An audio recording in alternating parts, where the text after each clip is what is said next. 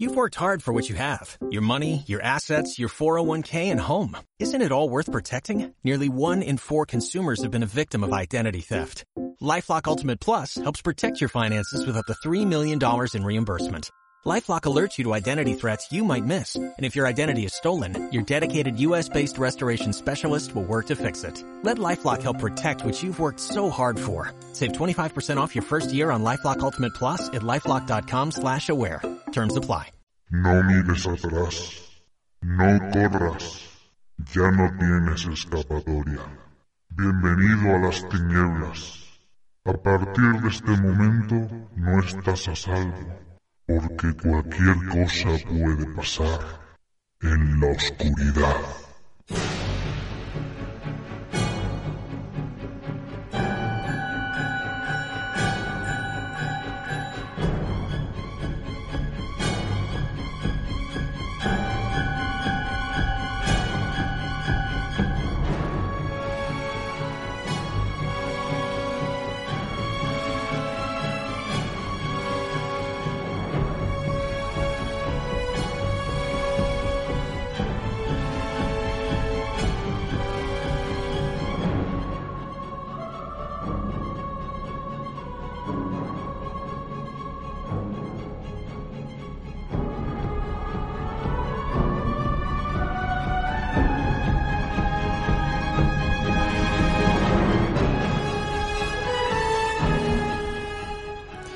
Muy frías noches, bienvenidos a En la Oscuridad.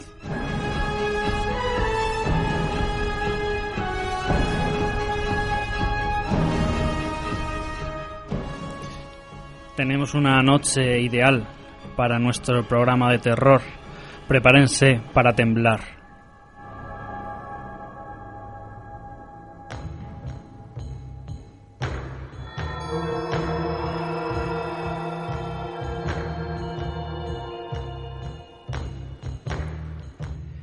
Ideal la noche para estar en casa, en el sillón, en el sofá, en la cama, a oscuras o a la luz de una vela. Esta noche vamos a temblar, pero no va a ser de frío.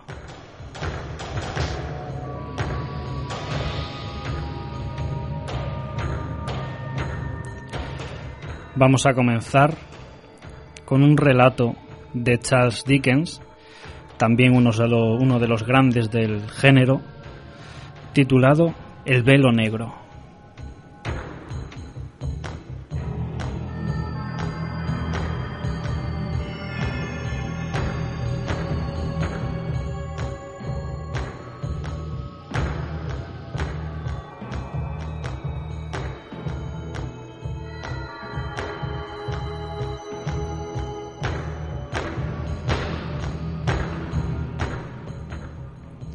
Una velada de invierno, quizá a fines de otoño de 1800, o tal vez uno o dos años después de aquella fecha, un joven cirujano se hallaba en su despacho escuchando el murmullo del viento que agitaba la lluvia contra la ventana, silbando sordamente en la chimenea. La noche era húmeda y fría como esta noche, y como él había caminado durante todo el día por el barro y el agua, ahora descansaba confortablemente, en bata, medio dormido y pensando en mil cosas. Primero, en cómo el viento soplaba y de qué manera la lluvia le azotaría el rostro si no estuviese instalado en su casa.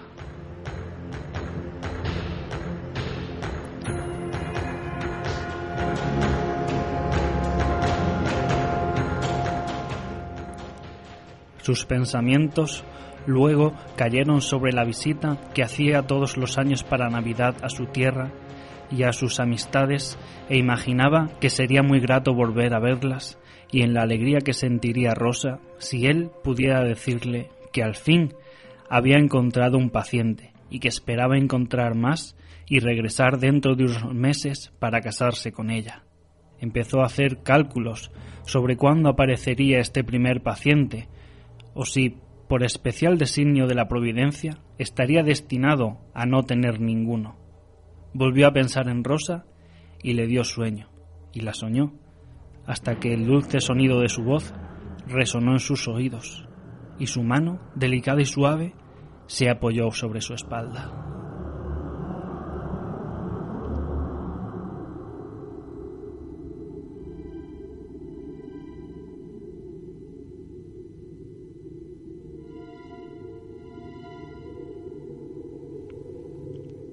En efecto, una mano se había apoyado sobre su espalda, pero no, era suave ni delicada.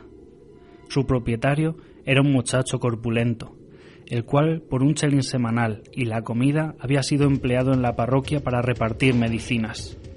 Como no había demanda de medicamentos ni necesidad de recados, acostumbraba a ocupar sus horas ociosas unas 14 por día, en subtraer pastillas de menta, tomarlas y dormirse.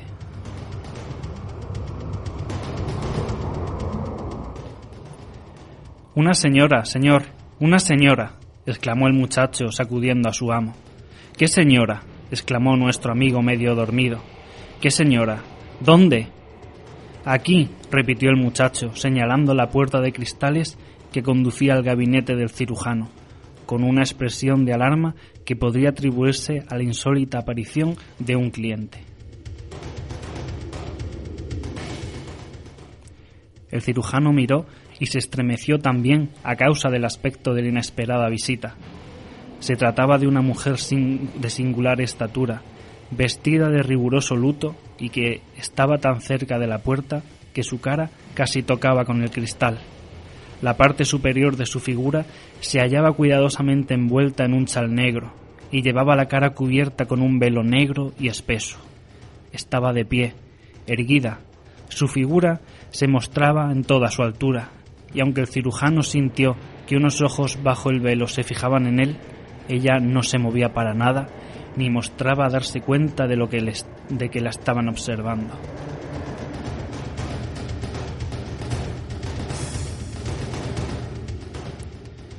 ¿Viene para una consulta? preguntó el cirujano titubeando y entreabriendo la puerta. No por eso se alteró la posición de la figura, que seguía siempre inmóvil. Ella inclinó la cabeza en señal de afirmación. Pase, por favor, dijo el cirujano. La figura dio un paso. Luego, volviéndose hacia donde estaba el muchacho, el cual sintió un profundo horror, pareció dudar. Márchate, Tom, dijo al muchacho, cuyos ojos grandes y redondos habían permanecido abiertos durante la breve entrevista. Corre la cortina y cierra la puerta. El muchacho corrió una cortina verde sobre el cristal de la puerta, se retiró al gabinete, cerró la puerta e inmediatamente miró por la cerradura. El cirujano acercó una silla al fuego e invitó a su visitante a que se sentase. La figura misteriosa se adelantó hacia la silla y cuando el fuego iluminó su traje negro, el cirujano observó que estaba manchado de barro y empapado de agua.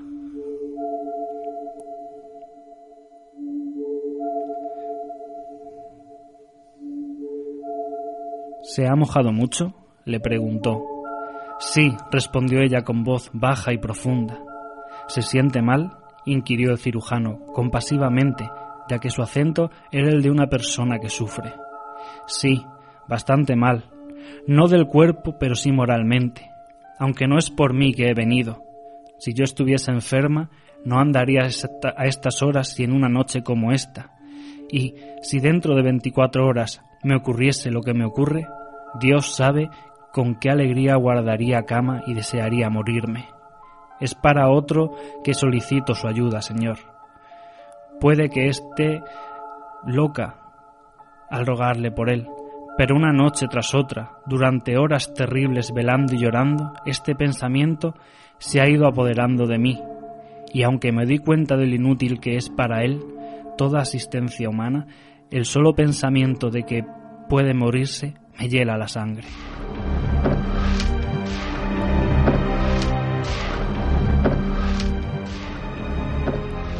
Había tal desesperación en la expresión de esta mujer que el joven cirujano poco curtido en las miserias de la vida, en esas miserias que suelen ofrecerse a los médicos, se impresionó profundamente. Si la persona que usted dice, exclamó levantándose, se halla en la situación desesperada que usted escribe, no hay que perder un momento. ¿Por qué no consultó usted antes al médico? Ella dijo, porque hubiera sido inútil, y todavía lo es, cruzando las manos. El cirujano contempló por un momento su velo negro, como para cerciorarse de la expresión de sus facciones, pero era tan espeso que le fue imposible saberlo.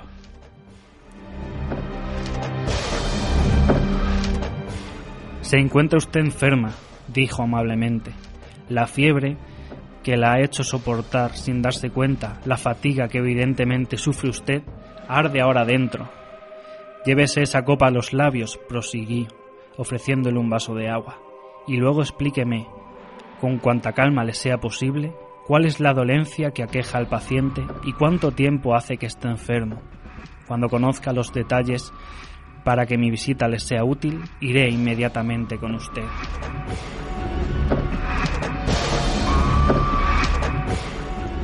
La desconocida llevó el vaso a sus labios sin levantar el velo.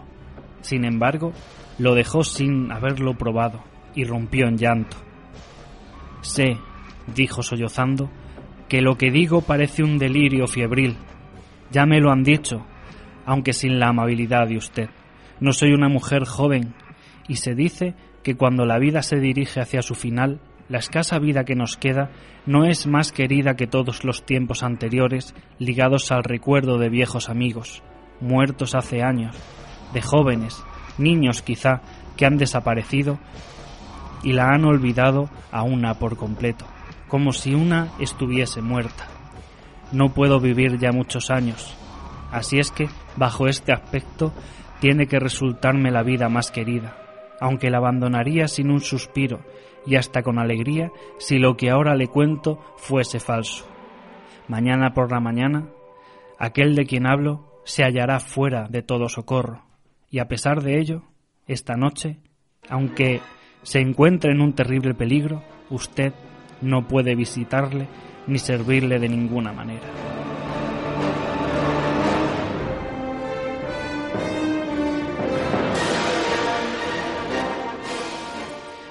No quisiera aumentar sus penas, dijo el cirujano, haciendo un comentario sobre esto que me comenta. Comprendo que desea ocultarlo, pero hay en su relato algo que no puede conciliarse con sus probabilidades.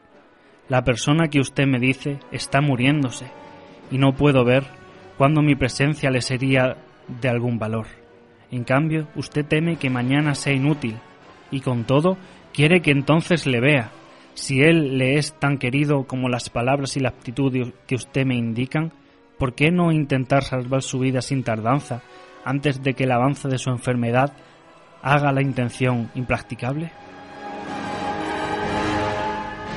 Dios me asista, exclamó la mujer llorando. ¿Cómo puedo esperar a que un extraño quiera creer lo increíble? ¿No querrá usted visitarlo, señor? añadió levantándose vivamente.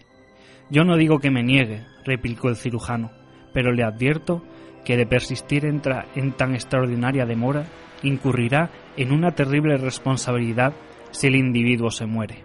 La responsabilidad será siempre grave, replicó la desconocida en tono amargo. Cualquier responsabilidad que sobre mí recaiga, la acepto y estoy pronta a responder de ella. Como yo no incurro en ninguna, agregó el cirujano, sí accedo a la petición de usted. Veré al paciente mañana, si usted me deja sus señas. ¿A qué hora se le puede visitar? A las nueve, replicó la desconocida. Usted excusará mi insistencia en este asunto, dijo el cirujano. Pero, ¿está él a su cuidado? No, señor, dijo ella.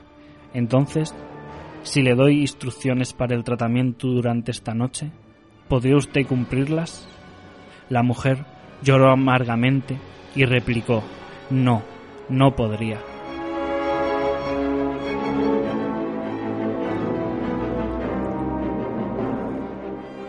Como no había esperanzas de obtener más informes con la entrevista y deseoso por otra parte de no herir los sentimientos de la mujer, que ya se habían convertido en, en, irreprimibles y penosísimos de contemplar, el cirujano repitió su promesa de acudir a la mañana. Su visitante Después de darle la dirección, abandonó la casa de la misma forma misteriosa que había entrado.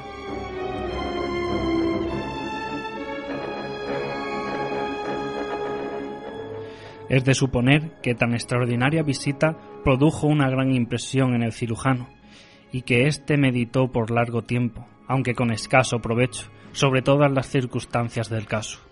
Como casi todo el mundo, había leído y oído hablar a menudo de casos raros en los que el presentimiento de la muerte a una hora determinada había sido concebido. Por un momento se inclinó a pensar que el caso era uno de estos, pero entonces se le ocurrió que todas las anécdotas de esta clase que había oído se referían a personas que fueron asaltadas por un presentimiento de su propia muerte. Esta mujer, sin embargo, habló de un hombre, y no era posible suponer que un mero sueño le hubiese inducido a hablar de aquel próximo fallecimiento en una forma tan terrible y con la seguridad con que se había expresado.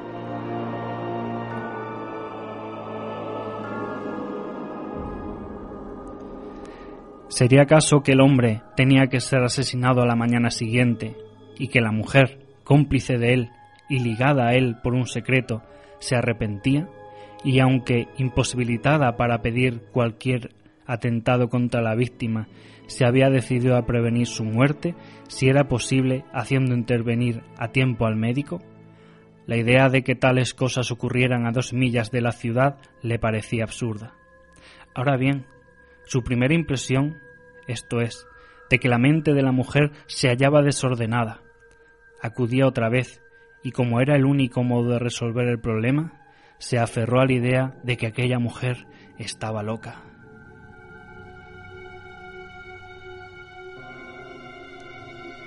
Ciertas dudas acerca de este punto, no obstante, le asaltaron durante una pesada noche sin sueño, en el transcurso de la cual, ya a despecho de todos los esfuerzos, no pudo expulsar de su imaginación perturbada aquel velo negro.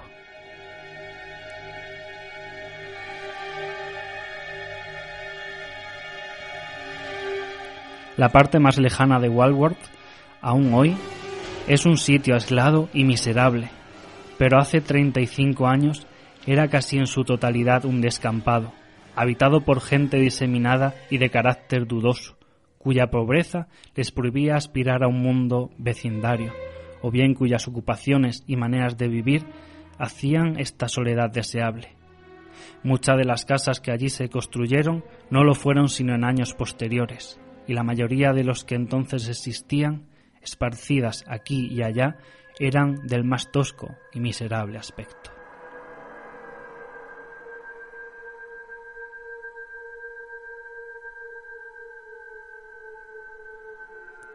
La apariencia de los lugares por donde el joven cirujano pasó a la mañana siguiente no levantaron su ánimo ni disiparon su ansiedad. Saliendo del camino, tenía que cruzar por el yermo fangoso por irregulares callejuelas. Algún infortunado árbol y algún hoyo de agua estancada, sucio de lodo por la lluvia, orillaban el camino. A intervalos, un raquítico jardín, con algunos tableros viejos sacados de alguna casa de verano, y una vieja empalizada arreglada con estacas robadas de los setos vecinos, daban testimonio de la pobreza de sus habitantes y de los escasos escrúpulos que tenían para apropiarse de lo ajeno.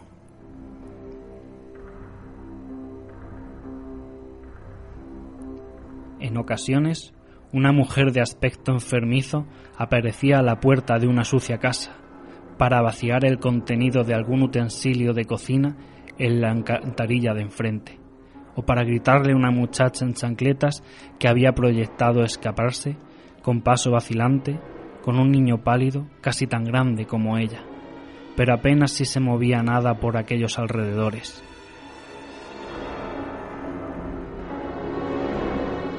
Y todo el panorama ofrecía un aspecto solitario y tenebroso de acuerdo con los objetos que hemos descrito.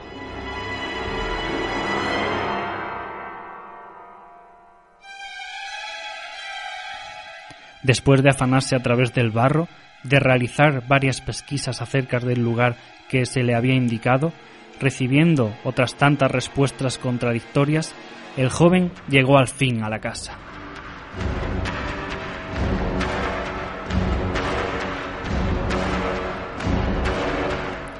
Era baja, de aspecto desolado, Una vieja cortina amarilla ocultaba una puerta de cristales al final de unos peldaños, y los postigos estaban entornados. La casa se hallaba separada de las demás, y como estaba en un rincón de una corta callejuela, no se veía otra por los alrededores.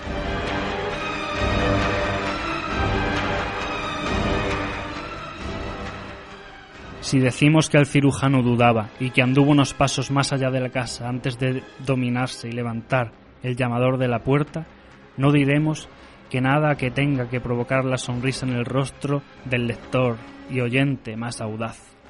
Los policías de Londres, por aquel tiempo, era un cuerpo muy diferente del de hoy día. La situación aislada de los suburbios, cuando la fiebre de la construcción y las mejoras urbanas no habían empezado a unirlos a la ciudad y sus alrededores, convertían a varios de ellos, y a este en particular, en un sitio de refugio para los individuos más depravados. Aún las calles de la parte más alegre de Londres se hallaban entonces mal iluminadas. Los lugares como el que describimos estaban abandonados a la luna y a las estrellas. Las probabilidades de descubrir a los personajes desesperados o de seguirles el rastro tras sus madrigueras eran casi muy escasas, y por tanto sus audacias crecían, y la conciencia de una impunidad cada vez se hacía mayor por la experiencia cotidiana. Añádanse a estas consideraciones que el joven cirujano se había pasado algún tiempo en los hospitales de Londres, y si bien ni en Burke ni en Bishop habían alcanzado todavía su gran notoriedad, sabía, por propia observación, cuán fácilmente las atrocidades pueden ser cometidas. Sea como fuere, cualquiera que fuese la reflexión que le hiciera dudar, lo cierto es que dudó. Pero, siendo un hombre joven, de espíritu fuerte y de gran valor personal, solo titubeó un instante. Volvió atrás y llamó con suavidad a la puerta.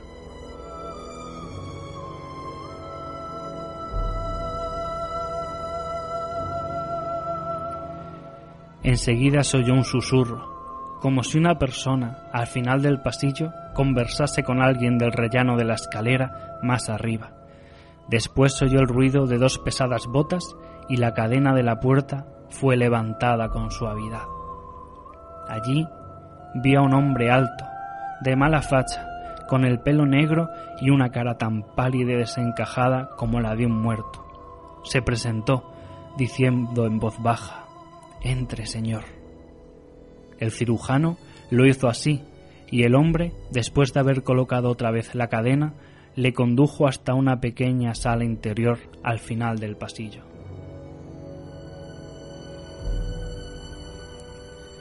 ¿He llegado a tiempo? Demasiado temprano, replicó el hombre. El cirujano miró a su alrededor con un gesto de asombro. Si quiere usted entrar aquí, dijo el hombre, que evidentemente se había dado cuenta de la situación, no tardará ni siquiera cinco minutos, se lo aseguro.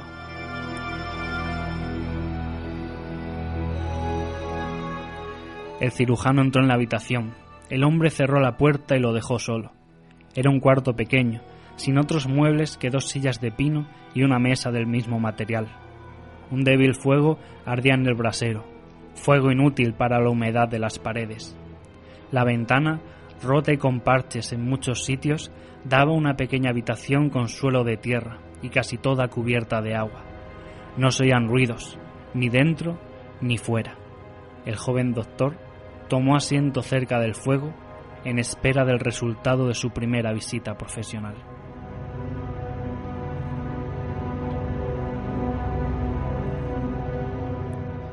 No habían transcurrido muchos minutos cuando percibió el ruido de un coche que se aproximaba y poco después se detenía. Abrieron la puerta de la calle. Oyó luego una conversación en voz baja, acompañada de un ruido confuso de pisadas por el corredor y las escaleras, como si dos o tres hombres llevasen algún cuerpo pesado al piso de arriba. El crujir de los escalones. Momentos después, indicó que los recién llegados, habiendo acabado su tarea, cualquiera que fuese, abandonaban la casa. La puerta se cerró de nuevo y volvió a reinar el silencio.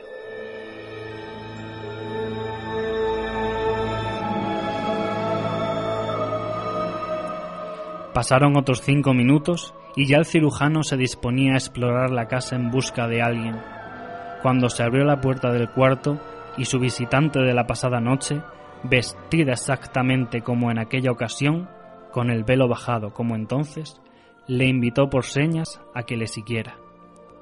Su gran estatura, añadida a las circunstancias de no pronunciar una palabra, hizo que por un momento pasara por su imaginación la idea de que podría tratarse de un hombre disfrazado de mujer.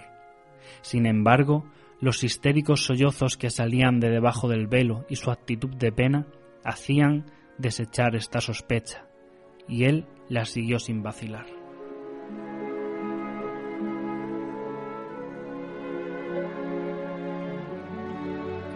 La mujer subió la escalera y se detuvo en la puerta de la habitación para dejarle entrar primero. Apenas sí estaba amueblada con una vieja arca de pino, unas pocas sillas y un armazón de cama con dosel, sin colgaduras, cubierta con una colcha remendada. La luz mortecina que dejaba pasar la cortina que él había visto desde fuera hacía que los objetos que la habitación había se distinguieran confusamente hasta el punto de no poder percibir aquello sobre lo cual sus ojos reposaron al principio. En esto, la mujer se adelantó y se puso de rodillas al lado de la cama. Tendida sobre esta, muy acurrucada, en una sábana cubierta con unas mantas, una forma humana yacía sobre el lecho, rígida e inmóvil. La cabeza y la cara se hallaban descubiertas, excepto una venda que le pasaba por la cabeza y por debajo de la barbilla. Tenía los ojos cerrados. El brazo izquierdo estaba extendido pesadamente sobre la cama. La mujer le tomó una mano y el cirujano, rápido, apartó a la mujer y tomó esta mano. Dios mío, exclamó dejándole caer involuntariamente. Este hombre está muerto. La mujer se puso en pie vivamente y estrechó sus manos. Oh Señor, no diga eso, exclamó con un estadio de pasión cercano a la locura. Oh Señor, no diga eso, no podría soportarlo. Algunos han podido volver a la vida cuando los daban por muerto. No le deje, Señor, sin hacer un esfuerzo para salvarlo. En estos instantes la vida huye de él. Inténtelo, Señor, por todos los santos del cielo.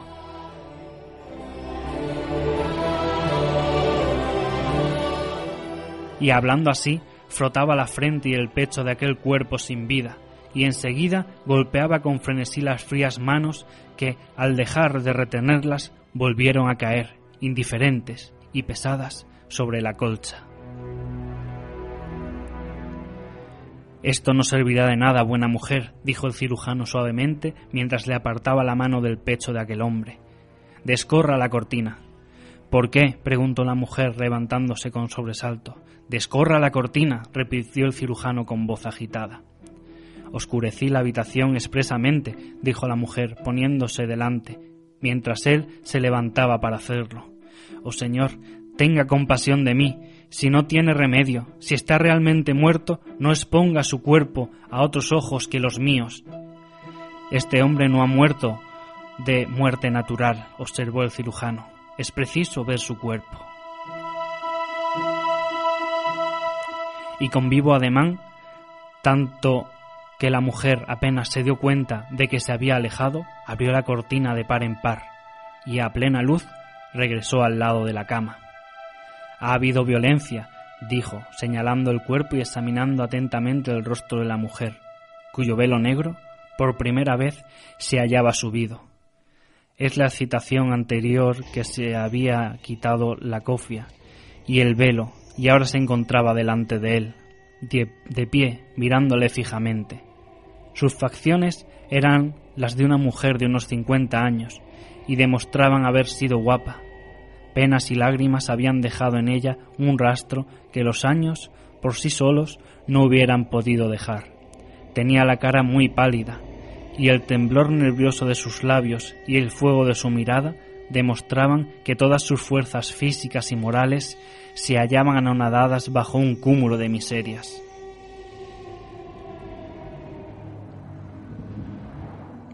Aquí ha habido violencia, repitió el cirujano, evitando aquella mirada. Sí, violencia, repitió la mujer. Ha sido asesinado. Pongo a Dios por testigo de que lo ha sido, exclamó la mujer con convicción. Cruel, inhumanamente asesinado. ¿Por quién? dijo el cirujano aferrando por los brazos a la mujer. Mire las señas del asesino y luego pregúnteme, replicó ella. El cirujano volvió el rostro hacia la cama y se inclinó sobre el cuerpo que ahora yacía iluminado por la luz de la ventana. El cuello estaba hinchado, con una señal rojiza a su alrededor. Como un relámpago, se le presentó la verdad. Es uno de los hombres que han sido ajusticiados esta mañana, exclamó volviéndose con un estremecimiento. Es él, replicó la mujer con una mirada extraviada e inexpresiva. ¿Quién era? Preguntó el cirujano. Mi hijo, añadió la mujer, cayendo a sus pies sin sentido.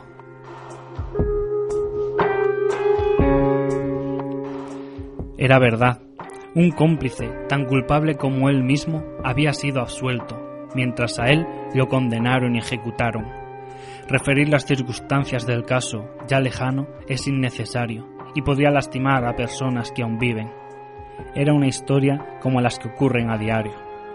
La mujer era una viuda sin relaciones ni dinero, que se había privado de todo para dárselo a su hijo. Este, despreciando los ruegos de su madre y sin acordarse de los sacrificios que ella había hecho por él, se había hundido en la disipación y en el crimen. El resultado era este, la muerte, por la mano del verdugo y para su madre la vergüenza y una locura incurable. Durante varios años el joven cirujano visitó diariamente a la pobre loca, y no sólo para calmarla con su presencia, sino para velar con mano generosa por su comodidad y sustento. En el destello fugaz de su memoria que presidió a la muerte de la desdichada, un ruego por el bienestar y dicha de su protector salió de los labios de la pobre criatura desemparada. La oración voló al cielo, donde fue oída, y la limosna que él dio le ha sido mil veces devuelta. Pero entre los honores y las satisfacciones que merecidamente ha tenido, no conserva recuerdo más grato a su corazón que el de la historia de la mujer del velo negro.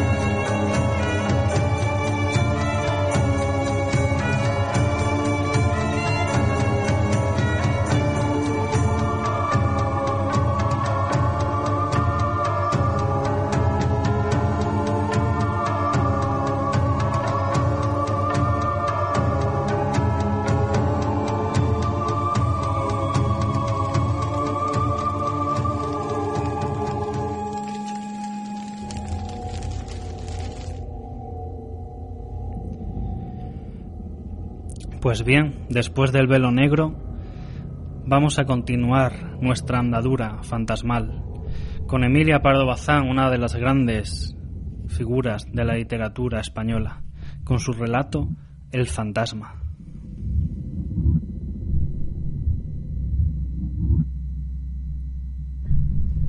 Cuando estudiaba carrera mayor en Madrid, todos los jueves comía en casa de mis parientes lejanos, los señores de Cardona, que desde el primer día me acogieron y trataron con afecto sumo.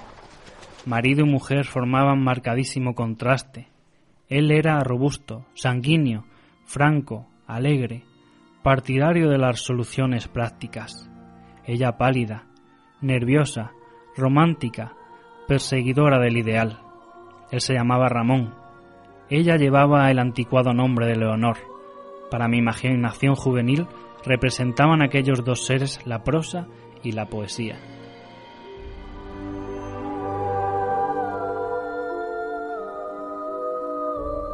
Esmerábase Leonor en presentarme los platos que me agradaban, mis golosinas predilectas, y con sus propias manos me preparaba, en bruñida cafetera rusa, el café más fuerte y aromático que un aficionado puede apetecer.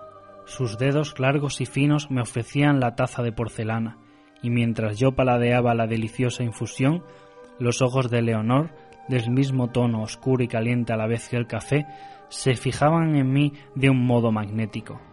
Parecía que deseaban ponerse en estrecho contacto con mi alma. Los señores de Cardona eran ricos y estimados, nada les faltaba de cuanto contribuye a proporcionar la suma de ventura posible en este mundo. Sin embargo, yo di en cavilar que aquel matrimonio entre personas de tan distinta complexión moral y física no podía ser dichoso.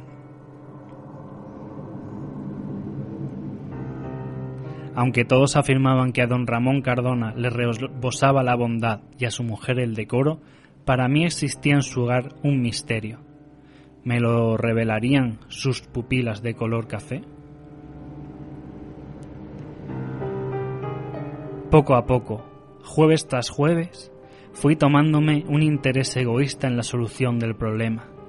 No es fácil a los veinte años permanecer insensible ante ojos tan expresivos, y ya mi tranquilidad empezaba a turbarse y a flaquear mi voluntad. Después de la comida, el señor de Cardona salía, iba al casino o a alguna tertulia, pues era sociable y nos quedábamos Leonor y yo de sobremesa, tocando el piano, comentando lecturas, jugando al ajedrez o conversando. A veces las vecinas del segundo bajaban a pasar un ratito, otras estábamos solos hasta las once, hora en que acostumbraba a retirarme, antes de que cerrasen la puerta. Y con fatuidad de muchacho pensaba que era bien singular que no tuviese don Ramón Cardona celos de mí. Una de las noches en que no bajaron las vecinas, noche de mayo, tibia y estrellada, estando el, el, balcón abierto y entrando el perfume de las acacias a embriagarme el corazón, me tentó el diablo más fuerte y resolví declararme. Ya balbucía entrecortadas las palabras, no precisamente de pasión, pero de adhesión, rendimiento y ternura, cuando Leonor me atajó diciéndome que estaba tan cierta de mi leal amistad que deseaba confiarme algo muy grave, el terrible secreto de su vida. Suspendí mis confesiones para oír las de la dama, y me fue poco grato escuchar de sus labios trémulos de vergüenza, la narración de un episodio amoroso. Mi único remordimiento, mi único hierro, murmuró doña Leonor, se llama el marqués de Cazalla. Es, como todos saben, un perdido y un espadachín. Tiene en su poder mis cartas, escritas en momentos de delirio. Por recogerlas no se quedaría. Y vi a la luz de los brilladores astros, que se deslizaba de sus pupilas oscuras una lágrima lenta. Al separarme de Leonor, llevaba formado propósito de ver al marqués de Cazalla al día siguiente. Mi petulencia juvenil me dictaba tal resolución. El marqués, a quien hice pasar mi tarjeta, me recibió al punto un artístico fumor y a las primeras palabras relativas al asunto que motivaba mi visita, se cogió de hombros y pronunció afablemente No me sorprende el paso que usted da, pero le ruego que me crea, y le empeño palabra de honor de que es la pura verdad cuanto voy a decirle. Considero el caso de la señora de Cardona el más raro que en mi vida me ha sucedido. No solo no poseo, ni he poseído jamás los documentos a que esa señora refiere, sino que no he tenido nunca el gusto, porque gusto sería, de tratarla. Repito lo que afirmo bajo palabra de honor. Era tan inverosímil la respuesta que no obstante el tono de sinceridad absoluta del marqués, yo puse cara escéptica, quizá hasta insolente. Veo que no me cree usted, añadió el marqués entonces. No me doy por ofendido, lo descontaba. Podrá usted dudar de mi palabra, pero ni usted ni nadie tiene derecho a suponer que soy un hombre que rehuye, por medio de subterfugios, un lance personal. Si lo que busca usted es dependencia, me tiene a su disposición. Solo le suplico que antes de resolver esta cuestión de un modo o de otro, consulte al señor Cardona. He dicho al señor, no me mire usted con esos ojos espantados. Óigame hasta que termine. Doña Leonor Cardona, que su, según su opinión general es una señora honradísima, ha debido de padecer una pesadilla y soñar que teníamos relaciones, que nos veíamos, que me había escrito, etc. Bajo el influjo de ilusorios remordimientos, le ha contado a su marido todo, es decir, nada, pero todo para ella, y el marido ha venido aquí como usted, solo que más enojado, naturalmente, a pedirme cuentas, a querer beber mi sangre. Si yo no la tuviese bastante fría, a estas horas pesa sobre mi conciencia el asesinato de Cardona, o él me habría matado a mí. No digo que no pudiese suceder. Por fortuna no me aturdí y preguntando a Cardona las épocas en que su esposa afirmaba que habían tenido lugar nuestras entrevistas criminales, pude demostrarle de un modo fehaciente que a la sazón me encontraba yo en París, en Sevilla o en Londres. Con igual facilidad probé la inexactitud de otros datos aducidos por doña Leonor. Así es que el señor Cardona, muy confuso y asombrado, tuvo que retirarse pidiéndome excusas. Si usted me pregunta cómo me explico suceso tan extraordinario, le diré que creo que esta señora, a quien después he procurado conocer, por la memoria de mi madre, le juro a usted que antes, ni de vista, sufre alguna enfermedad moral, ya ha tenido una visión. Vamos, que se le ha aparecido un espectro de amor. Y ese espectro, vaya usted a saber por qué, ha tomado mi forma. Y no hay más. No se admire usted tanto.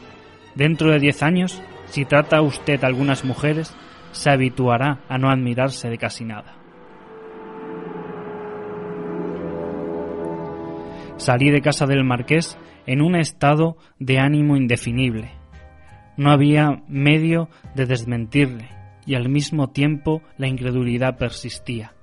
Impresionado, no obstante, por las firmes y categóricas declaraciones del dandy, me dediqué desde aquel punto no a cortejar a Leonor, sino a observar a Cardona. Procuré hablarle mucho, hacerle espontanearse, y fui sacando, hilo a hilo, conversaciones referentes a la fidelidad conyugal, a los lances que puede originar un error, a las alucinaciones que a veces sufrimos, a los estragos que causa la fantasía. Por fin, un día, como al descuido, dejé deslizar en el diálogo el nombre del marqués de Cazalla y una alusión a sus conquistas. Y entonces Cardona, mirándome cara a cara, con gesto entre burlón y grave, preguntó ¿Qué? ¿Ya te han enviado allá a ti también? Pobrecilla Leonor, está visto que no tiene cura. No necesité más para confesar de plano mis gestiones. Y Cardona, sonriendo, aunque algo alterada su voz, me dijo, Has de saber que cuando fui a casa del marqués de Cazalla, ya llevaba yo ciertos barruntos y sospechas de la alucinación de Leonor. de la cual me convencí plenamente después. Si bien no parezco celoso, y hasta se diría que me pierdo por confianza, he vigilado a Leonor siempre, porque la quiero mucho, y en ninguna época hubiese podido ella cometer, sin que yo me enterase, los delitos de que se acusaba. Comprendí que se trataba de una fantasmagoría, de un sueño, y me resigné a la hipótesis de una falta imaginaria. Quién sabe si ese fantasma de pasión y arrepentimiento le sirve de escudo contra la realidad. Lo que te aseguro es que Leonor, viendo yo, nunca saldrá de la región de los fantasmas. Y no volvamos a hablar de esto en la vida. Aproveché el aviso y de allí en adelante evité quedarme a solas con Leonor, hasta fijar la mirada en sus ojos oscuros, nublados por la quimera.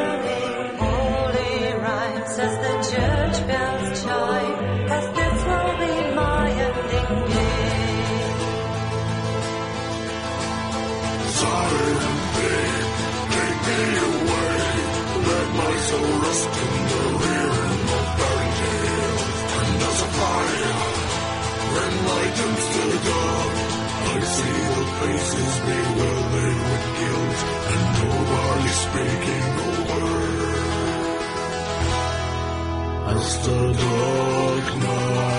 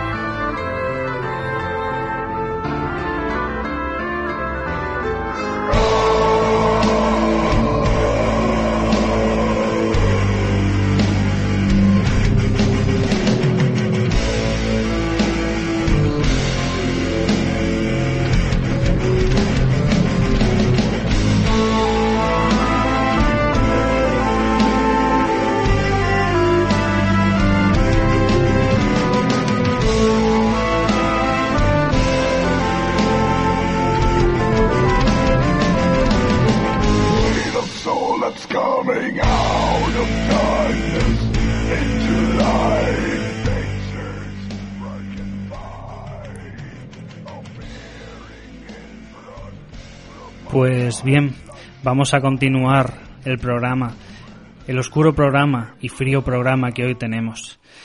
En nuestros viajes por la España misteriosa, hoy vamos a hablar de Francisco de la Vega Casar, o lo que la leyenda cuenta como el hombre pez de Liérganes.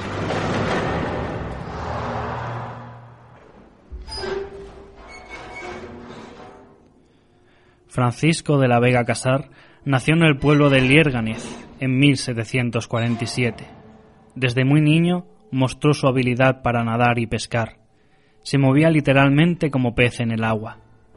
Francisco se marcha a la edad de 15 años a Bilbao para aprender el oficio de carpintero. Allí permaneció durante dos años como aprendiz.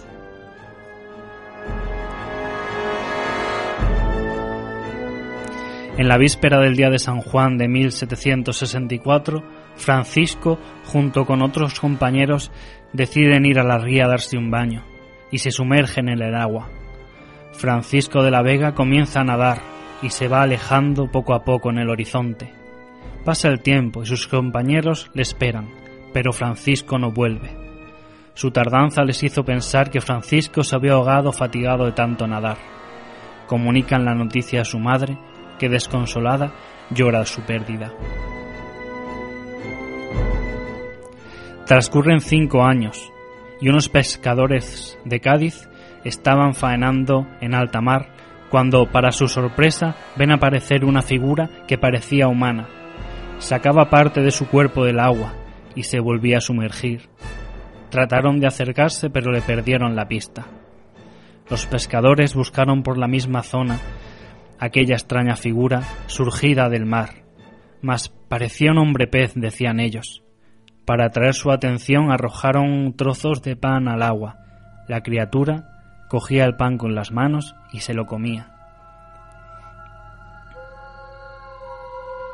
Los pescadores decidieron apresar a aquella criatura, usando más redes y cebo. Lo cogieron al final. Llevaron al extraño hombre pez al convento de San Francisco de la misma ciudad. Trataron de hablar con aquel ser en distintos idiomas, pero no habló ni una palabra durante mucho tiempo. Los pescadores pensaron que estaba embrujado o poseído. Llamaron a unos frailes para que hablaran con aquel extraño hombre. Al cabo de unos días, el extraño ser pronunció la palabra Lierganés.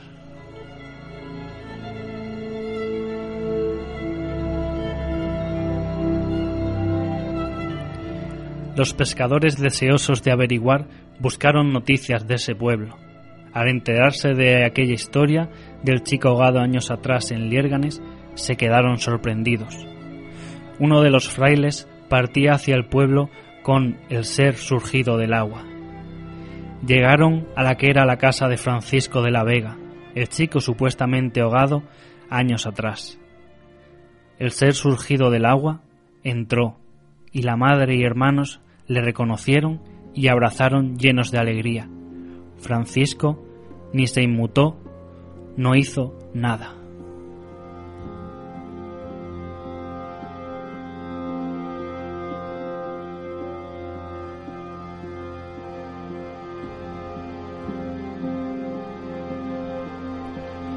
Durante nueve años estuvo Francisco con su madre, al parecer con un trastorno mental que se acercaba a lo que se conocía como idiotismo, cuando antes de su desaparición tenía una inteligencia totalmente plena.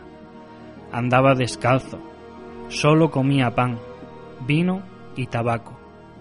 Comía y bebía mucho de una vez y luego transcurrían varios días sin que tomara nada.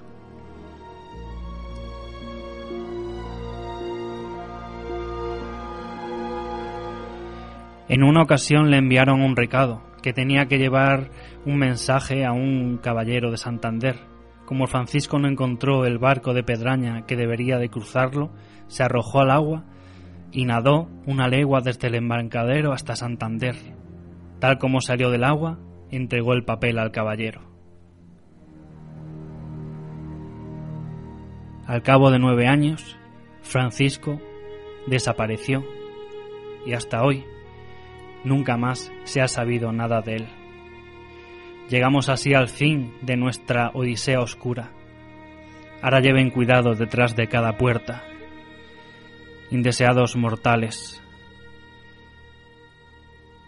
Teman, teman a la oscuridad, porque probablemente en ella se puedan encontrar desagradables sorpresas, porque nadie sabe lo que hay en la oscuridad.